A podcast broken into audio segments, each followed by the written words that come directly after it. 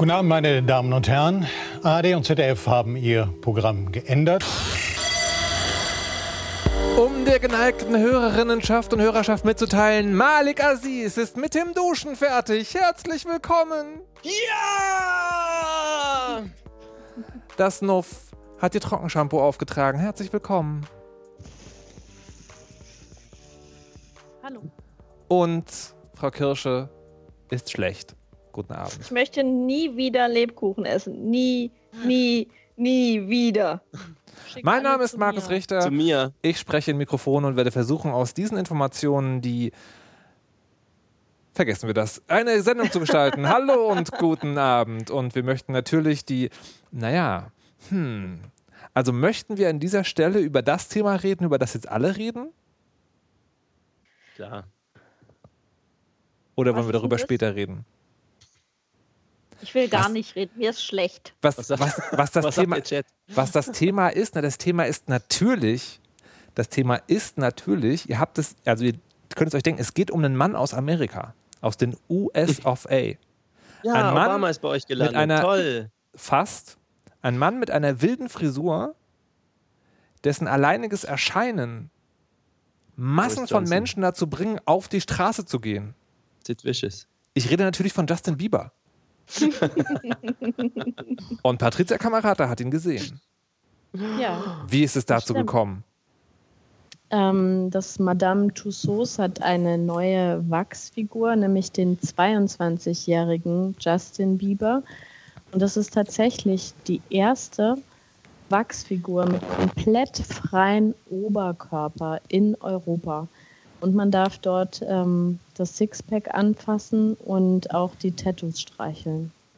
Jo. Okay. Darf ich eine Frage stellen? Die, Abgesehen von den ganz vielen Fragen. Eine sehr praktische Frage.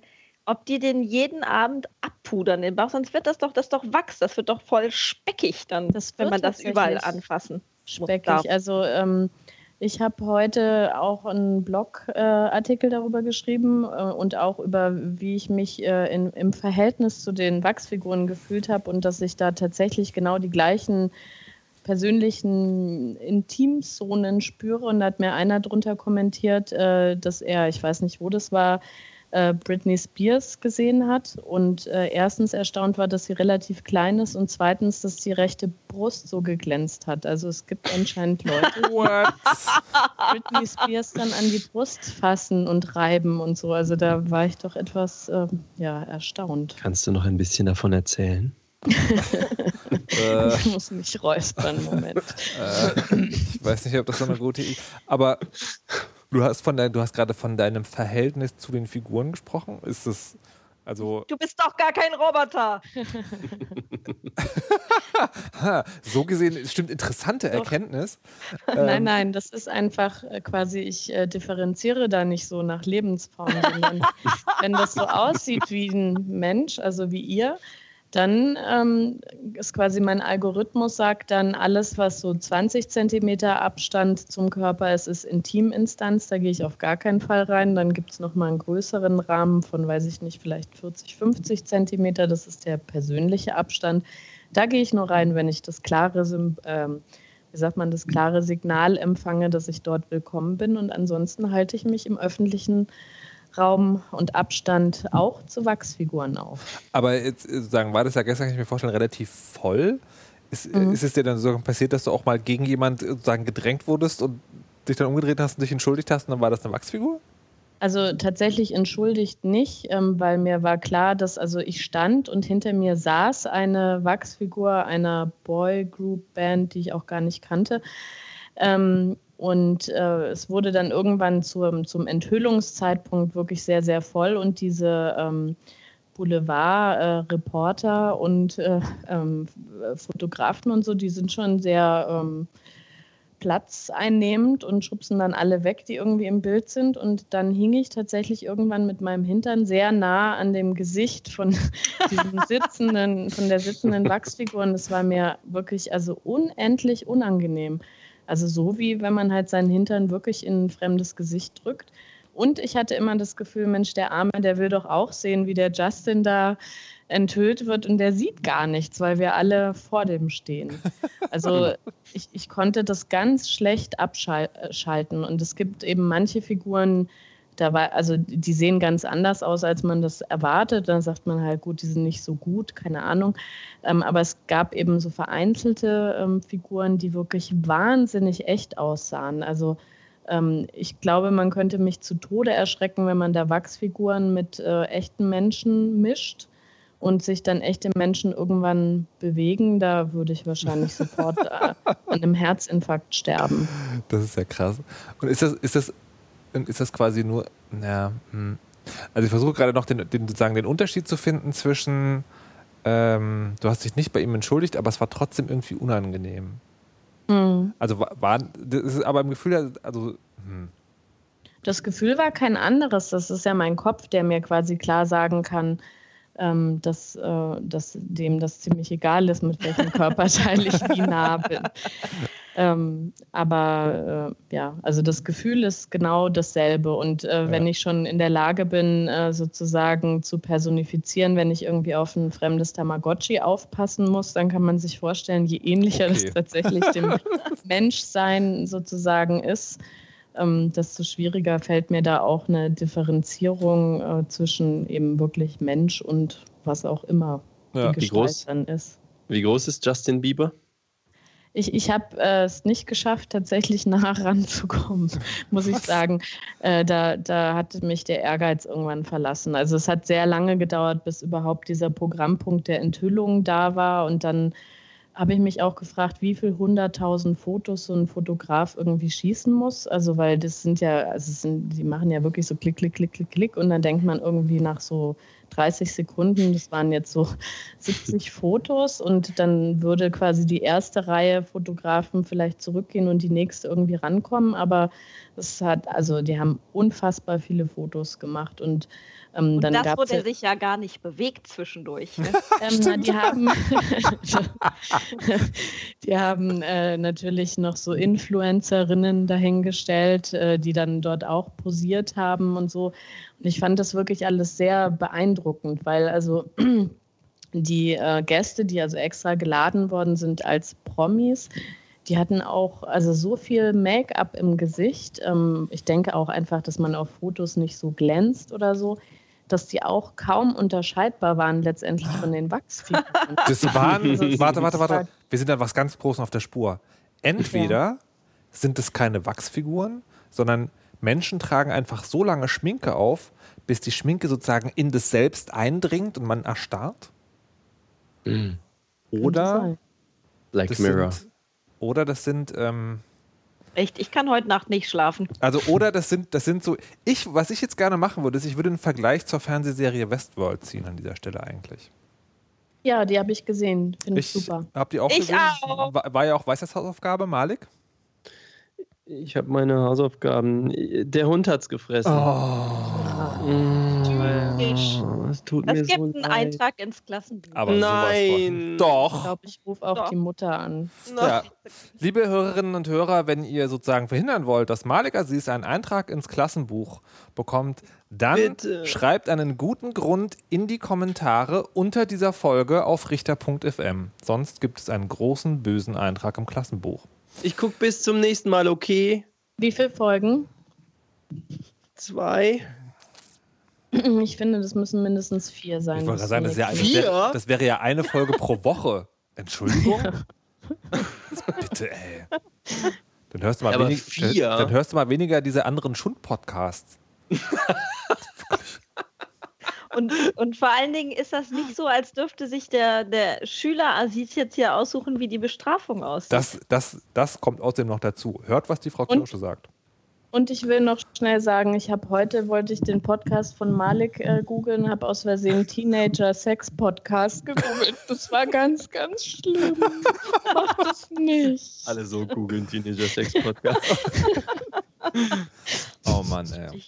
Wenn, ich bin wenn, rot, also an, will an ich diese, nur sagen. An dieser Stelle, um die Awkwardness... ja gar nichts. Ich decke das jetzt hier mal investigativ auf. Da kommt nichts. Was du mal machen kannst, ist, du kannst mal Schrottcast Titus Jonas googeln. Schrottcast Titus Jonas. Ein Wort zusammengeschrieben. Ach so. Äh, ja, es gibt spinken.net, WordPress, irgendwas. Sehr gut. Okay. Genau. Ähm, das muss man, das ist viel besser als alles andere. Aber guck, mach die Hausaufgaben. Ähm, zu den, ähm, was ich aber noch zu den Wachsfiguren fragen wollte, um zum eigentlichen Thema zurückzukehren. Das ist, liebe Frau Kirsche, lieber Herr Aziz, habt ihr ähnliche Erfahrungen gesammelt?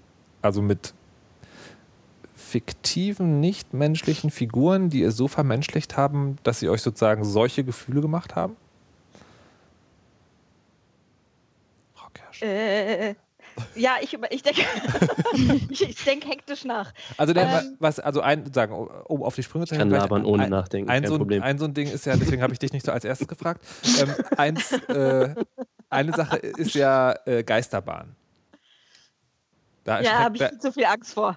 Okay, warst du okay, warst du nicht drin? Aber meinst du Geisterbahnen, wo wirklich Leute drin Nee, stehen, die nee, einen nee. erschrecken? Nee, nee, eben nicht, sondern zu sagen, wo so, so irgendwie Pappfiguren hochschnellen und man so.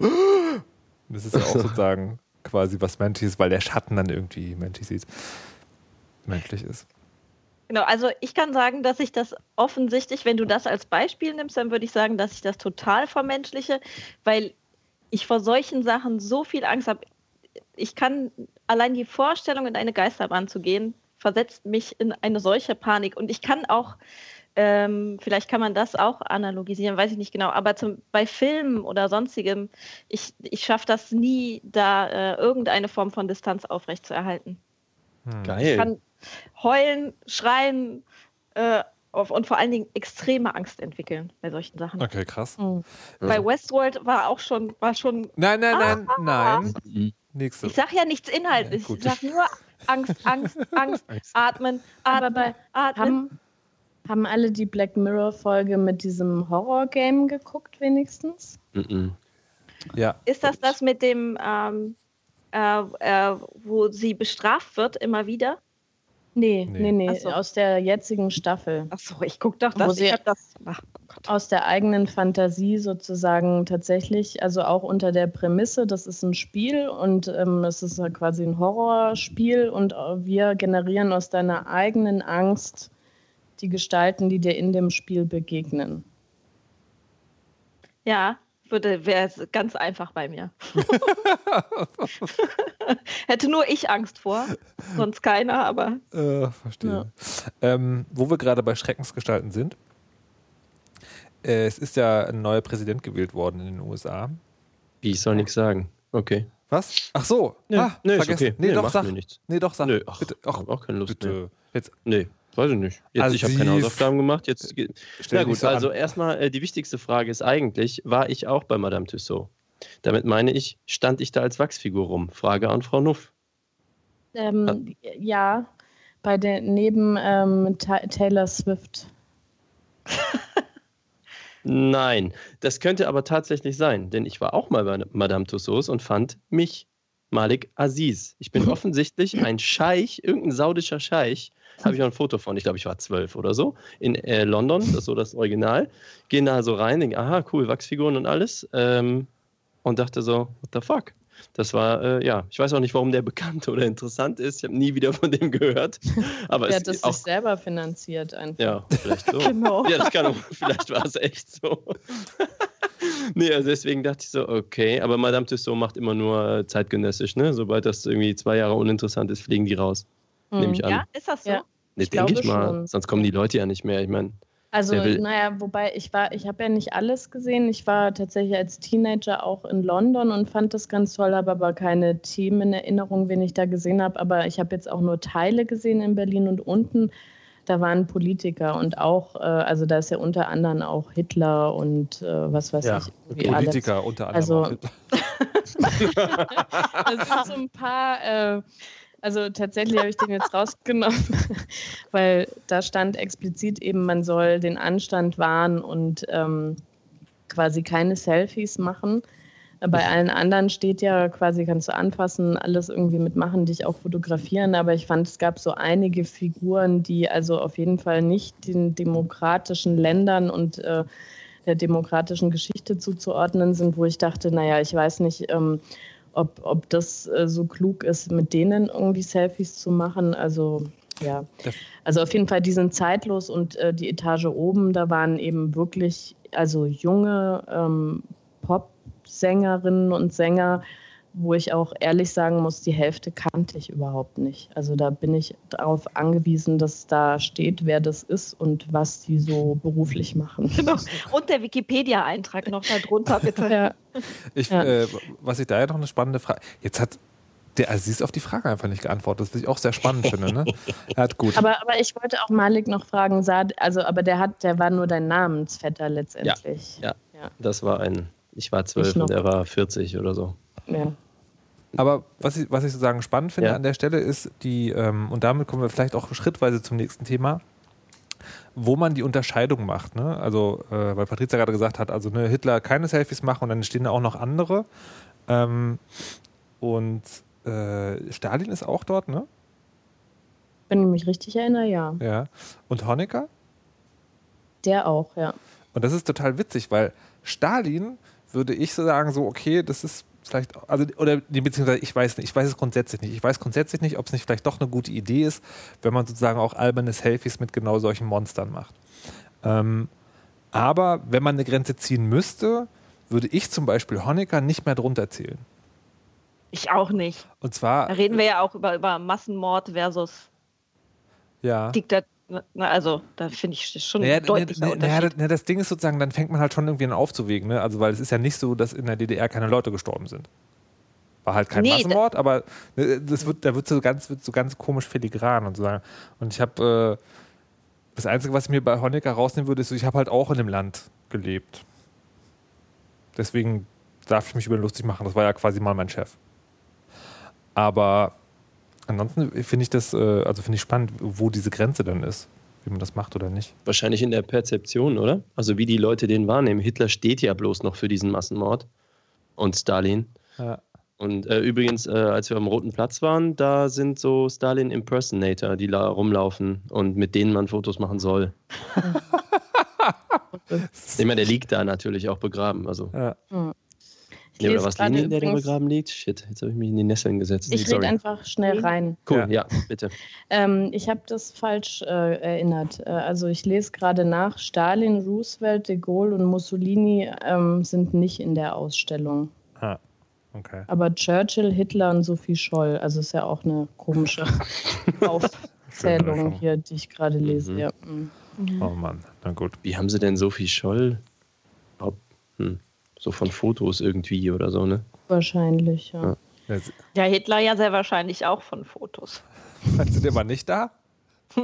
Ich bin Ja, mir ich nicht mein- sicher. Ja. Ich meine, von Hitler hast du halt so von allen Perspektiven ja sicher tonnenweise Filmaufnahmen und die Ja. Größe und alles. Aber Sophie Scholl dachte ich jetzt eher nicht. Aber ka- also kannst du dich erinnern, wie du da warst quasi? Also haben diese Wachsfiguren für dich auch so, so, so ein mulmiges Gefühl gemacht, dass die in jedem Moment sich jetzt doch noch bewegen und äh, die Hand auf deine Schulter legen? Es ist viel zu lange her. Ich glaube aber nicht. Äh, Ich wünschte, ich hätte so ein Empathievermögen wie Frau Kirsche, weil bei Filmen äh, habe ich, als sie es gerade so beschrieben hat, dachte ich, okay, ich sitze offenbar immer nur abgestumpft davor und lasse Lichtphotonen in meine Augen scheinen. Während sie ja so voll abgeht und in, so quasi fürs Geld auch was kriegt. Äh, nee, ich glaube nicht, aber tja, ich war auch lange, also ich meine, wie gesagt, das ist so 30 Jahre her oder so. Kann ich dir nicht mehr sagen. Generell glaube ich eher tendenziell nicht. Und bei Filmen habe ich die Distanz halt auch. Hm. Ich finde ja lustig, dass sozusagen ein ganz deutliches Film, äh, ein ganz deutliches Zeichen dafür, dass ein Film gut ist und der Schauspieler es quasi schafft, ähm, äh, seine Rolle authentisch zu verkörpern, ist, wenn ich die Figur hasse. Also und zwar nicht so sehr, dass ich die, dass ich den sozusagen, dass ich den Film, äh, dass ich den Film miterlebe, sondern so im Sinne von, boah, ich kann das, ich kann den Typ nicht mehr aushalten, ich muss das jetzt ausmachen. Das finde ich total absurd, weil es ja einerseits, das ist halt total gutes Schauspiel, aber zweitens ist es dann irgendwie, also dadurch, dass es so real wird, ist es dann auch schwerer ertragbar. Mhm. Das Ganze. Hm. Ganz Warst du denn absurd. schon mal im, im Wachsfigurenkabinett, Markus? Äh, ja. Ich glaube ja. Also nicht, nicht in so einem Madame Tussauds, also so einem, so einem richtigen, aber in, in, in so einem Ding, wo halt dann irgendwie so zwei, drei Figuren, Berlin Dungeon oder irgendwas, ich weiß es nicht genau. Also war äh, nicht so doll. Was ich, was ich jetzt gerade dachte, wo Patricia sagte, ähm, ähm, fangen sich an wieder zu bewegen, das habe ich bei toten Menschen. Also ich habe in meinem Leben zweimal, dreimal einen toten Menschen gesehen. Und das ist total krass. Weil man sozusagen, also gerade wenn man den kennt, ist das halt, also da, dann kann das Gehirn sozusagen das gar nicht verarbeiten, dass der nicht sich bewegt.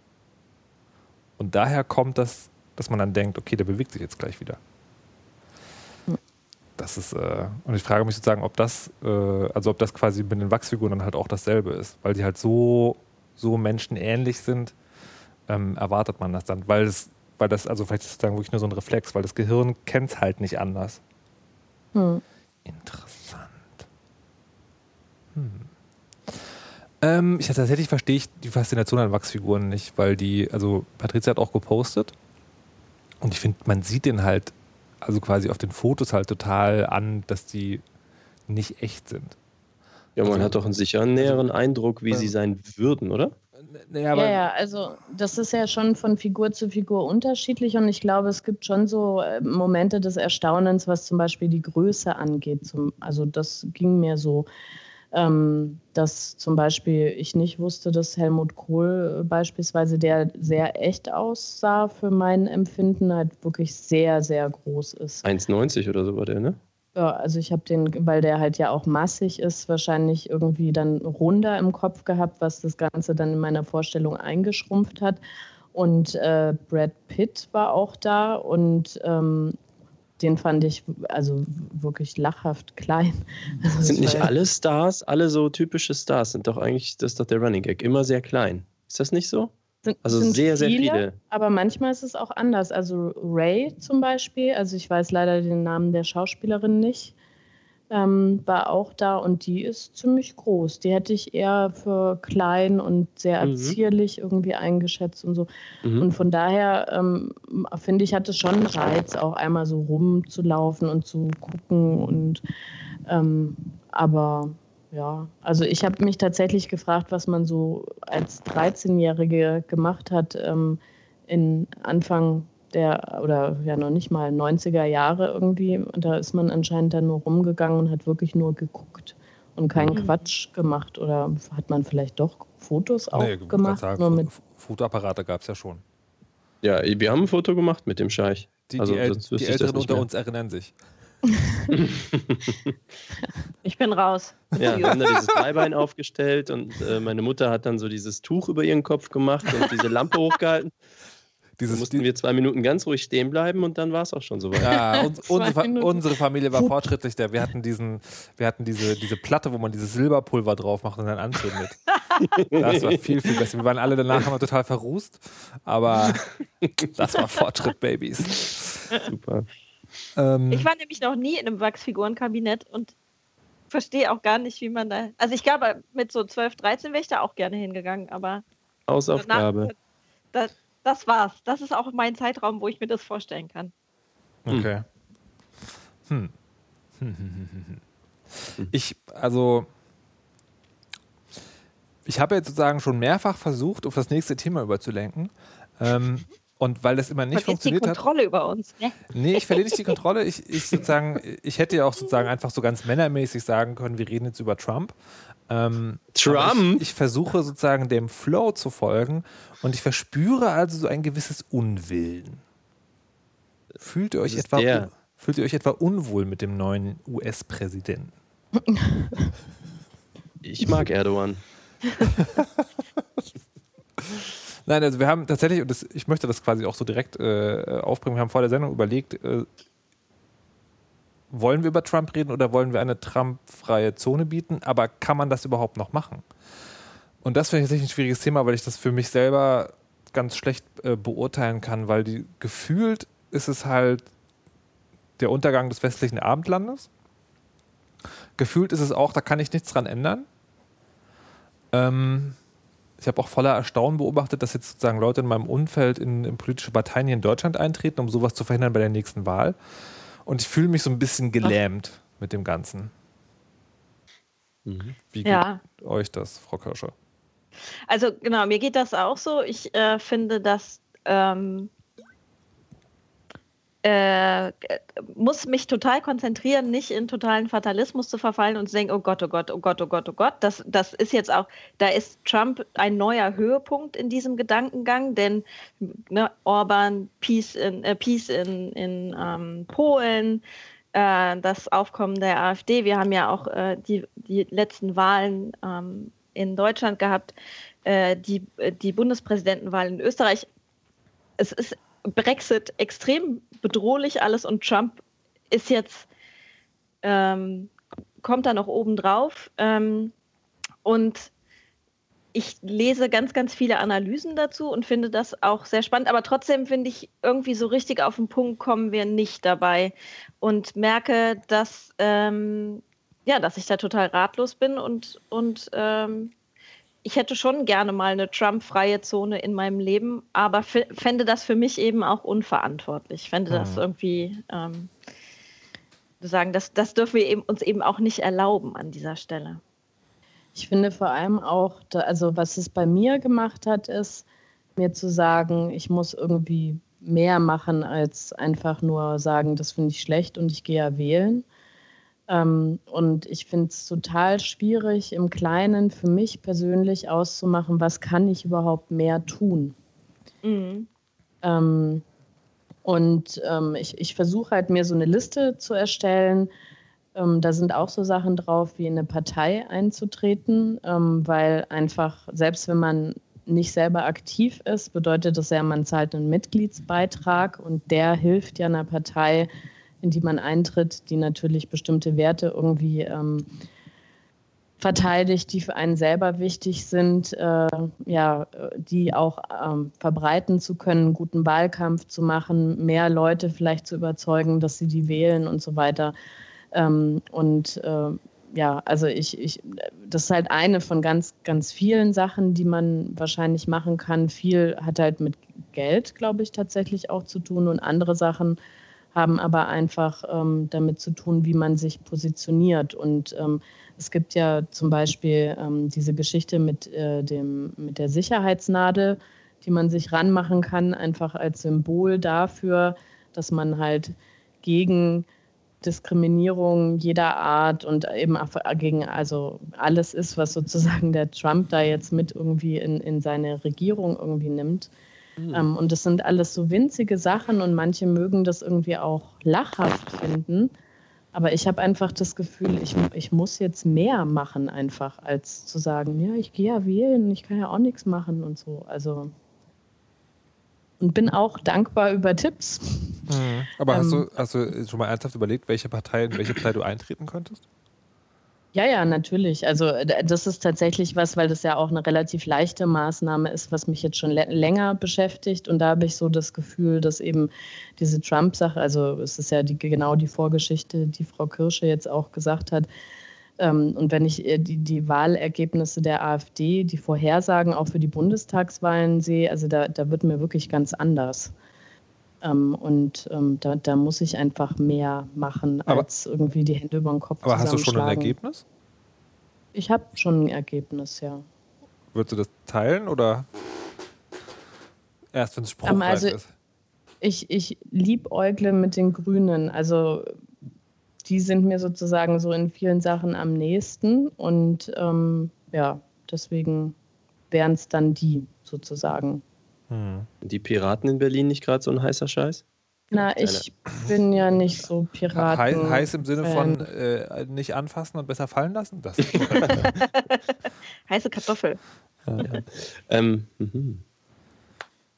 ich habe einen tollen Ansatz letztens gehört, den ich noch nicht ganz in der Tiefe verfolgt habe, aber das war das Beste, was ich bisher an Umgang damit gesehen habe.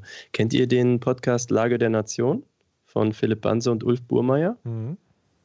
Das, mhm. äh, ach stimmt, ja, Max, du hattest mal den Ulf in, äh, Rechtsbelehrung. Rechtsbelehrung, ne? Daher habe ich den auch kennengelernt. Also ich finde den Lage der Nation Podcast ganz großartig. Die besprechen einmal wöchentlich so ähm, ja, die Lage der Nation. Und der Ulf ist Richter, ist das richtig? Ja, in Berlin? Der ist Strafrichter, Strafrichter. am Schwurgericht, Kammer so und so. Also der macht sozusagen so, äh, beruflich macht er einen Mord und Totschlag. Ja, der hat jedenfalls, ähm, ich war ja letztens so ein bisschen beteiligt an diesem Abmahnbeantworter, den der Chaos Computer Club auch gemacht hat. Und da war auch die Gesellschaft beteiligt, in der er auch maßgeblich wohl mitmacht. Das ist die Gesellschaft für Freiheitsrechte, GFF freiheitsrechte.org. Und die äh, haben jetzt, und das habe ich leider noch nicht in der Tiefe mir äh, reinpfeifen können, ähm, die organisieren jetzt quasi zum Beispiel Verfassungsklagen ähm, von Leuten, die halt Ahnung haben, gegen hier dieses BND-Überwachungsgesetz, äh, was jetzt von der Umfaller GroKo äh, hier uns aufgedrückt wurde, damit wir jetzt unsere eigene NSA bekommen. Also gegen sowas muss ja irgendwer klagen, aber wir alle stehen dann da, zucken mit den Schultern, sagen, ey, soll ich jetzt mal kurz beim Verfassungsgericht anrufen oder wie? Ähm, und das machen die halt und die kann man unterstützen zum Beispiel ja. mit Geld. Im mhm. Zuge dessen, das muss man ein bisschen im Kontext sehen, ähm, ich finde, die haben in diesem Podcast jetzt wieder ein sehr schönes Plädoyer. Ähm, Ethik muss sich wieder lohnen. Die haben da drin beschrieben, dass zum Beispiel, äh, also wie Trump auch äh, gearbeitet hat, so sprachenanalytisch. Und das ist sehr viel mit sogenannten Framings. Ähm, das haben Sie, kurzes Beispiel, so beschrieben, dass äh, er hat von seinen politischen Gegnern halt nicht gesagt, ja, Clinton hat das und das behauptet, das ist aber faktisch falsch, es ist so und so, weil Fakten interessieren keinen. Der hat eher sowas gesagt wie, äh, hier mein politischer Gegner so und so, ja, ich mag den nicht, der hat immer so schwitzige Hände. Oder der, der riecht immer so streng, vielleicht sollte er sich öfter mal waschen.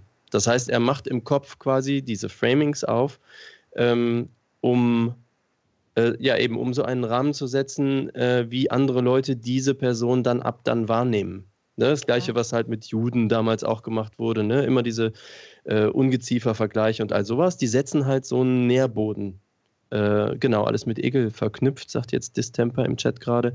So, und die haben halt gesagt, was eigentlich jetzt passieren müsste, wäre das für das, was wir jetzt alle so gut finden, also das haben sie jetzt, denke ich, mit dem Wort Ethik umschrieben, dass man Framings dafür finden und schaffen muss.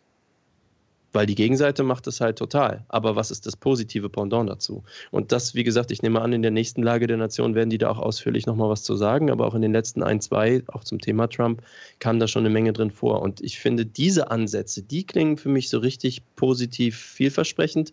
Kann natürlich sein, dass die vor allem erstmal nur die abholen, die sowieso der Meinung sind. Ja. Das ist natürlich mhm. immer das Problem. Mhm. Ich glaube, ein anderes Thema ist ja auch, dass äh, bei diesen Botschaften viel ja über Komplexitätsreduktion funktioniert und äh, quasi diese äh, nicht echte, aber irgendwie quasi logisch erscheinende Zusammenhänge irgendwie immer wieder postulieren. Ähm, weil die Welt ist ja quasi so komplex geworden, dass es ja tatsächlich fast niemand mehr verstehen kann. Und als Wählerinnen und Wähler ist man ja darauf angewiesen, dass andere das in irgendeiner Form verstehen, bewältigen und lenken ähm, und entsprechend äh, quasi sich da auch sprachlich so ausdrücken und bestimmte Parolen dann von sich geben, die einen dann ja wiederum dazu bringen, irgendwie die zu unterstützen oder zu wählen und so. Und da glaube ich auch, dass tatsächlich auf der sozusagen, also auf der positiven Seite, ähm, dass das ähm, ja nicht so stark genutzt wird, ähm, die, also Sachen so auf den Punkt zu bringen.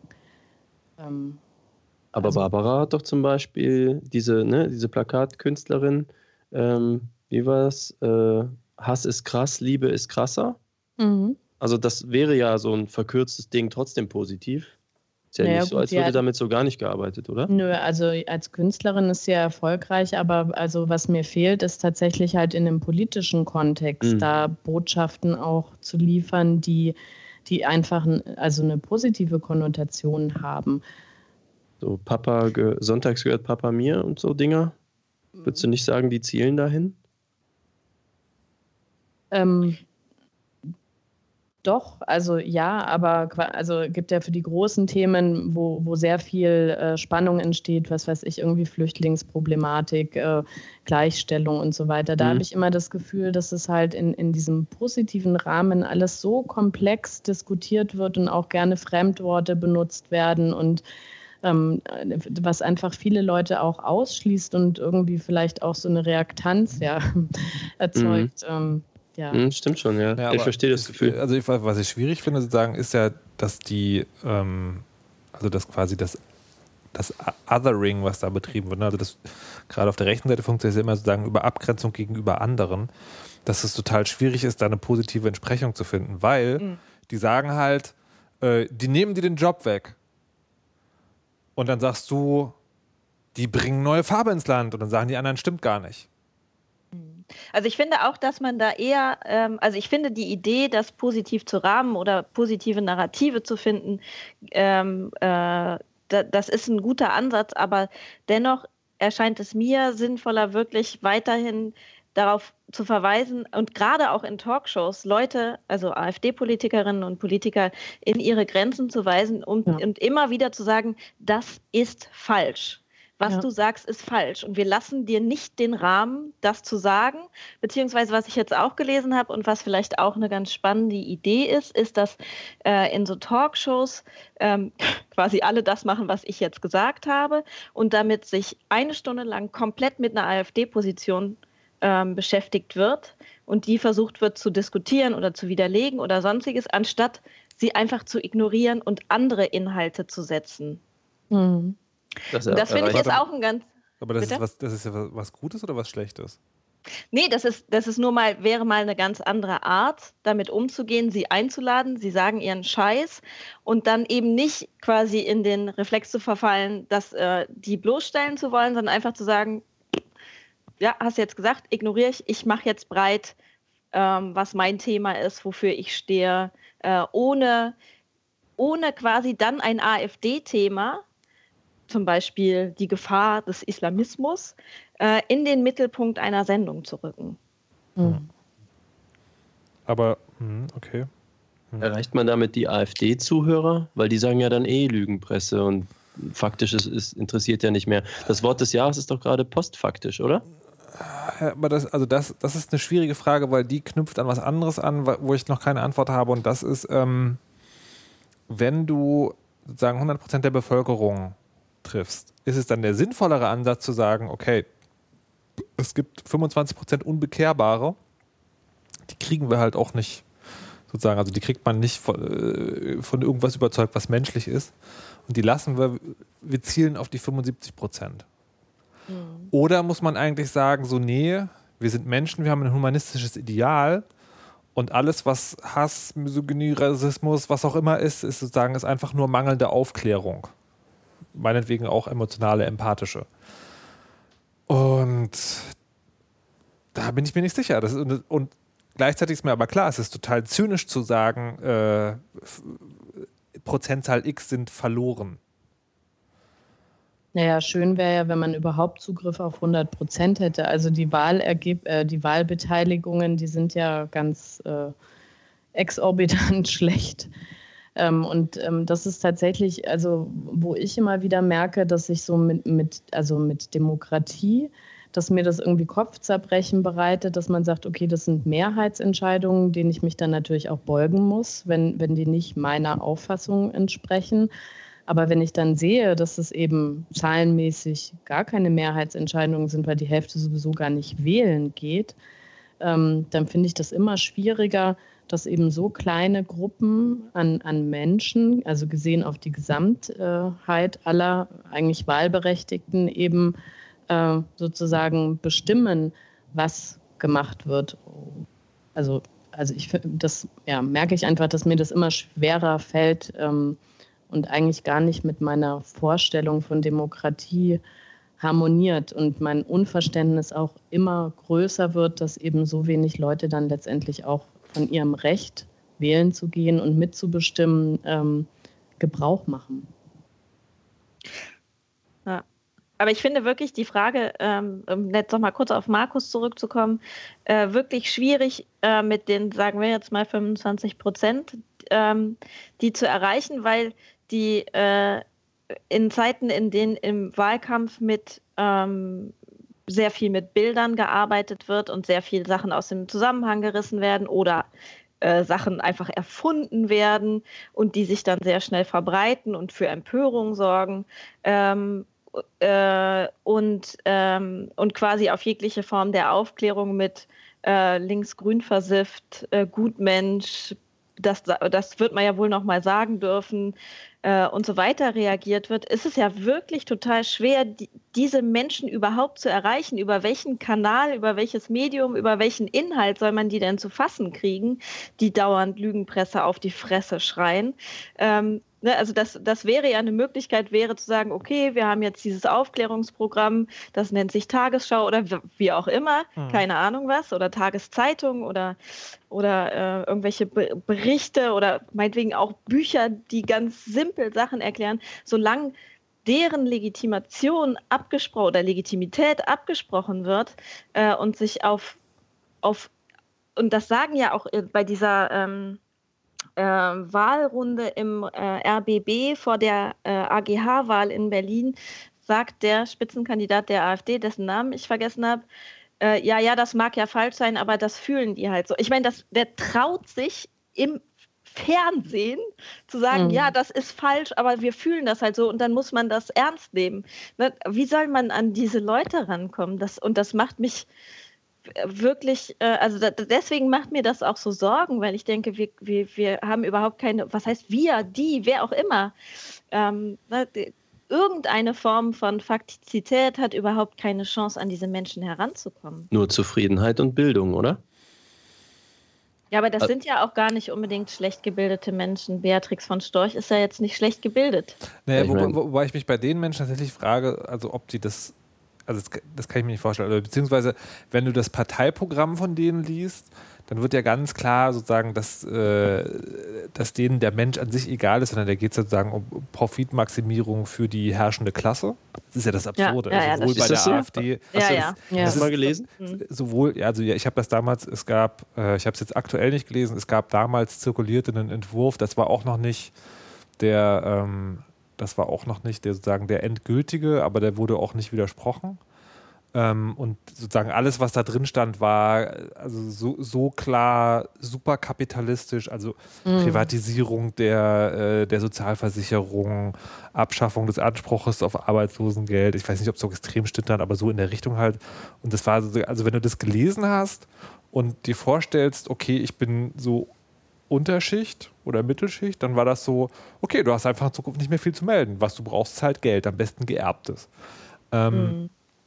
Also das ist schon, das ist schon ganz krass. Bei Trump sieht man das ja auch, der halt ich, sagt, äh, ich, ich mache das irgendwie, ich mache alles, ich, also äh, das Establishment wird jetzt gestürzt und dann, wenn du jetzt sozusagen seine Schattenregierung anguckst, legst du die Hände über den Kopf zusammen und denkst so, Entschuldigung, deine ja, Söhne haben Funktion?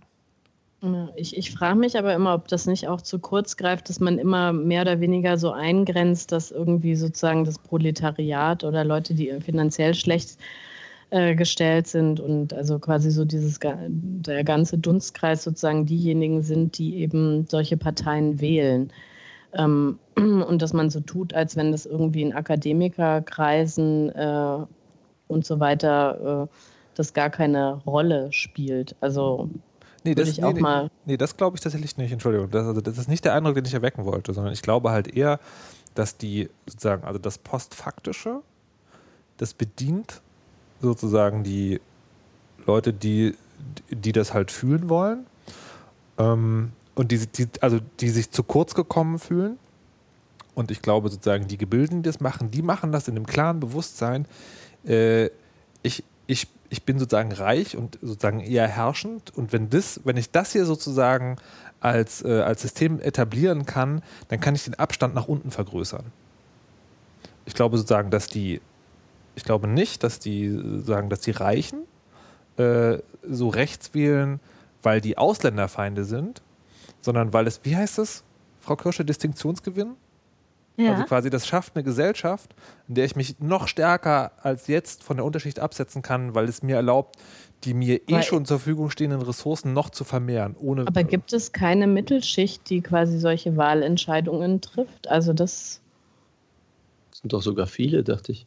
Ich habe es auch anders so wahrgenommen, wobei ich jetzt keine Prozentzahlen und so weiter. Und ich habe auch immer ein bisschen das Gefühl, dass in diesen Gedankengängen, was kann man da tun und so weiter, ähm, dass da auch, äh, weiß ich nicht, so, so hm, wie soll ich das sagen, dass da immer so getan wird, so ja, also wir hier die Akademiker und ihr irgendwie alle anderen, also das Proletariat oder die Superreichen und die treffen dann irgendwie halt andere Wahlentscheidungen, die falschen Wahlentscheidungen und so. Ähm, aber ich, ich habe so ein bisschen das Gefühl, dass es schon lange quasi in, in dieser schönen Mittelschicht auch so eingesickert. Das glaube ich auch. Und ich würde auch sagen, würde da auch widersprechen, dass eben auch äh, viele der super, also oder dass rassistische Einstellungen, antisemitische Einstellungen, sexistische Einstellungen sind quasi normal verteilt über alle äh, über alle Gesellschaftsschichten hinweg. Also das, das, das, so unterschwelligen Rassismus findest du überall, unterschwelligen Ra Antisemitismus vor allen Dingen findest du äh, in, in allen Bevölkerungsgruppen. Also ja, aber ich frage mich sozusagen, ob der dann dieselbe Ausprägung hat. Ne? Also weil, ähm, also zur Mittelschicht nochmal. Einerseits ist es so, die Mittelschicht schwindet. Also es ist tatsächlich sozusagen so, dass es immer weniger Mittelschicht gibt. Und andererseits das habe ich dann falsch sozusagen auch falsch formuliert. Ich meine, äh, ich glaube sozusagen, die, die lassen sich dann häufig in die Angstkategorie. Ne? Also quasi, die haben Angst davor, den Status zu verlieren.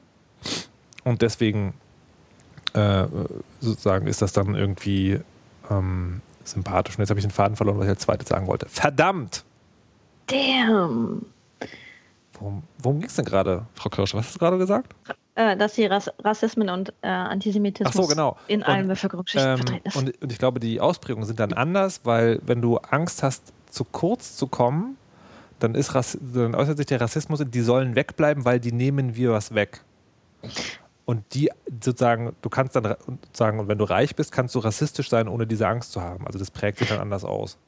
Das glaub, stimmt, aber denk doch mal an den Entwicklungsminister Müller, der jetzt irgendwie erklärt hat, dass die Afrikaner, da bringen die Frauen bringen 90 Prozent des Gehalts nach Hause mhm. und die Männer, habe ich vergessen, wie viel Prozent des 10. Gehalts? 30, echt 10? Äh, ja, nee, war, also ich glaube auch 30 wenig. oder irgendwie. Ne, genau, und der Rest wird quasi verfickt und versoffen. Ja. Ähm, das ist ja klar, der hat jetzt nicht Angst, dass der Afrikaner ihm sein Häusle wegnimmt, ähm, aber dennoch hat der, der, die, die Narration, die da oder das Narrativ, was dahinter steckt, ist ja, der ist aber schlecht für Deutschland und wir müssen aber Deutschland schützen. Ekelhaft, und, ja, aber der fischt doch nur am rechten Rand. Ist das dann nicht Parteikalkül?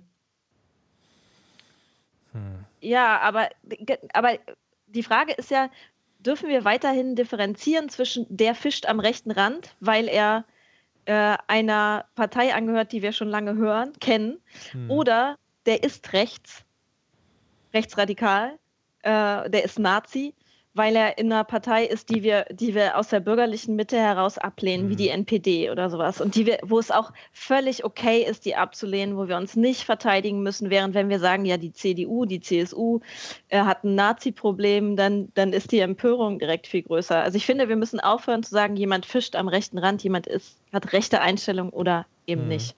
Und da, mhm. da, was ich daran wieder schwierig finde, ist, dann, das führt uns auch dazu zu sagen, also, und da gibt es auch so Tendenzen, glaube ich, manchmal.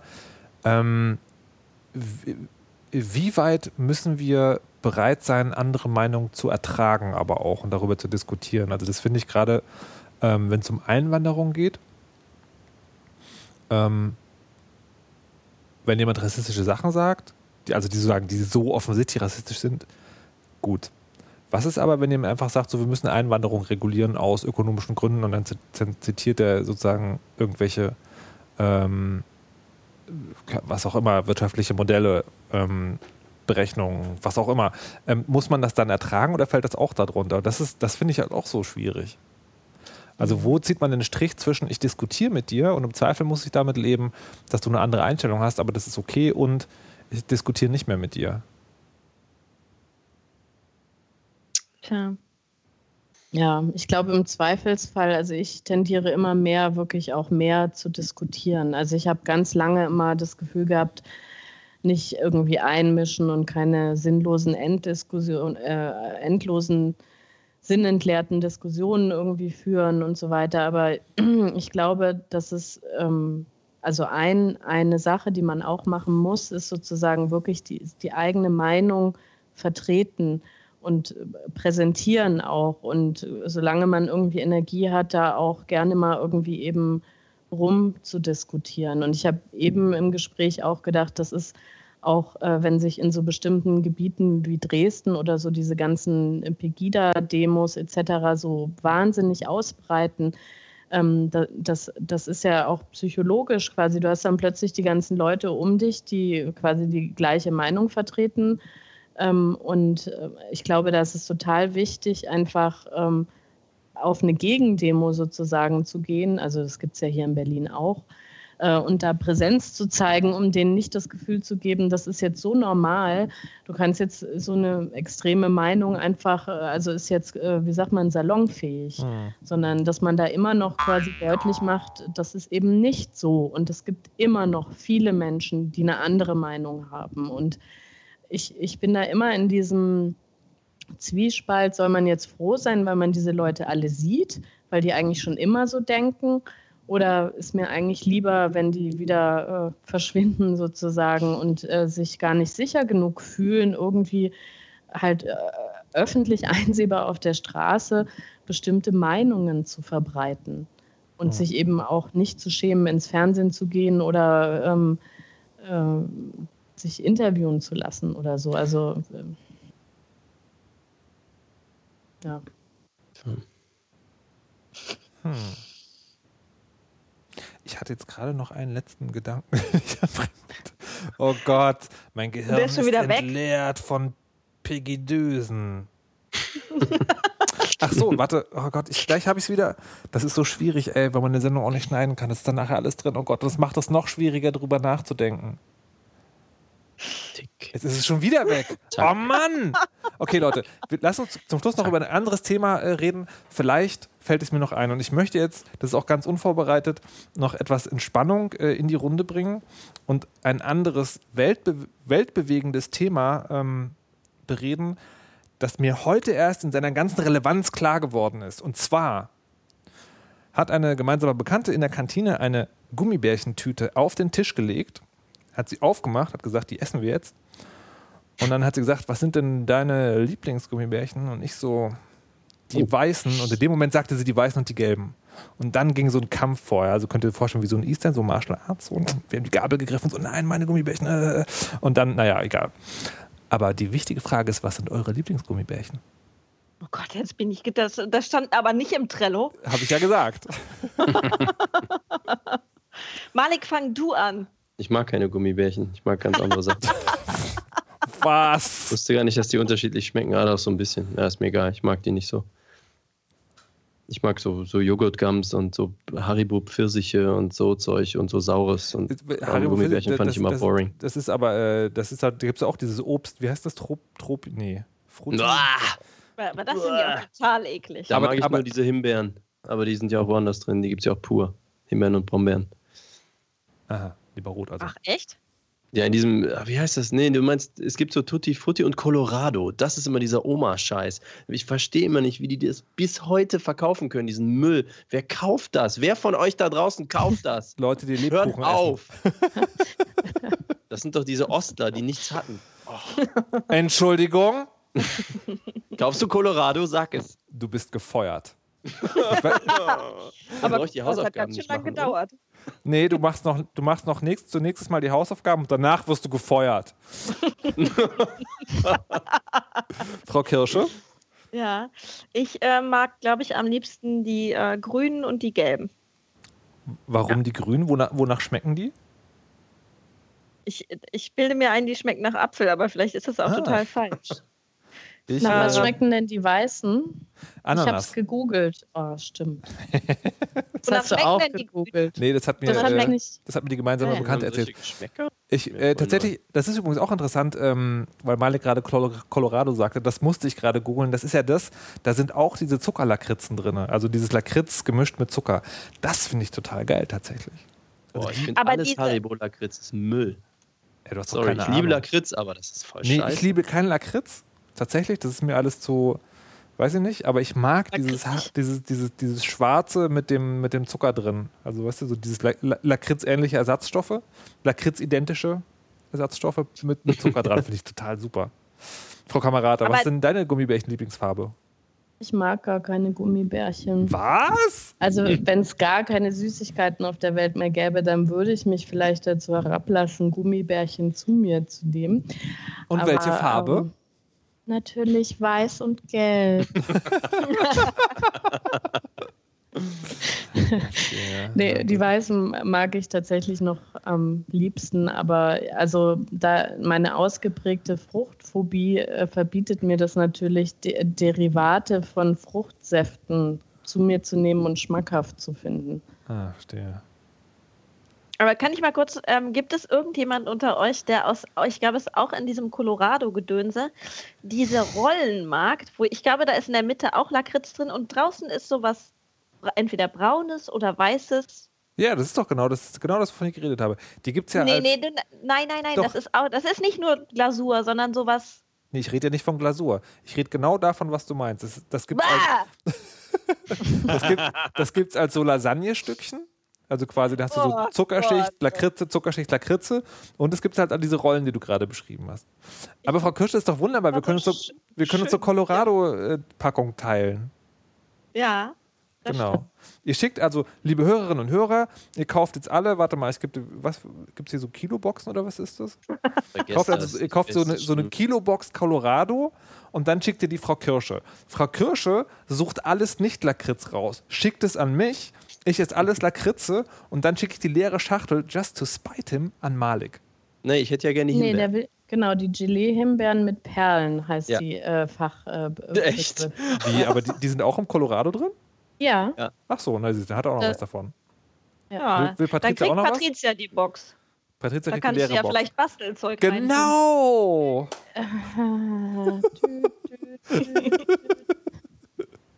Sorry. Das, das finde ich total lustig, was du gerade gemacht hast. Ähm, da, da frage ich mich manchmal, wie man das, äh, wie, wie das in Zukunft, ähm, äh, äh, also was, was anstelle dessen kriegt. Ne? Also diese, du hast ja gerade das Geräusch eines aufgelegten Telefons gemacht. Und es ist ja absehbar, dass man sozusagen, dass es, dass es irgendwann nur noch sowas wie Skype, FaceTime, Audio, was auch immer gibt und gar keine Mobilfunknetzwerke in dem Sinn mehr.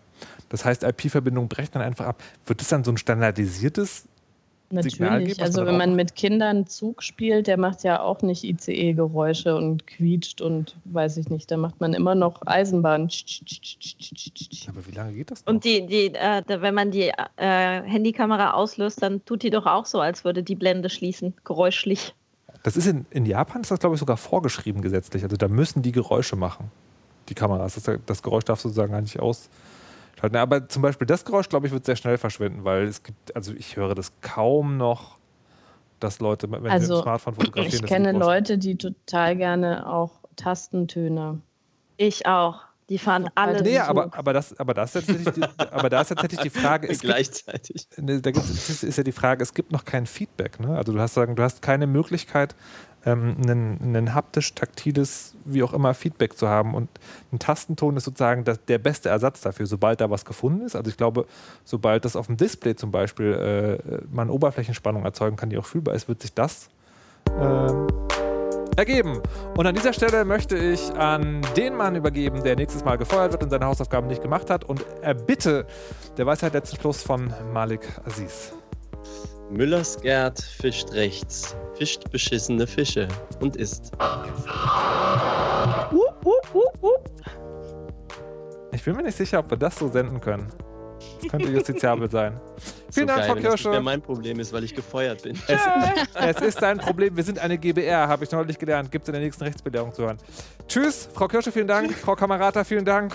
Liebe Hörer und Hörerinnen, benehmt euch. Tschüss. Tschüss.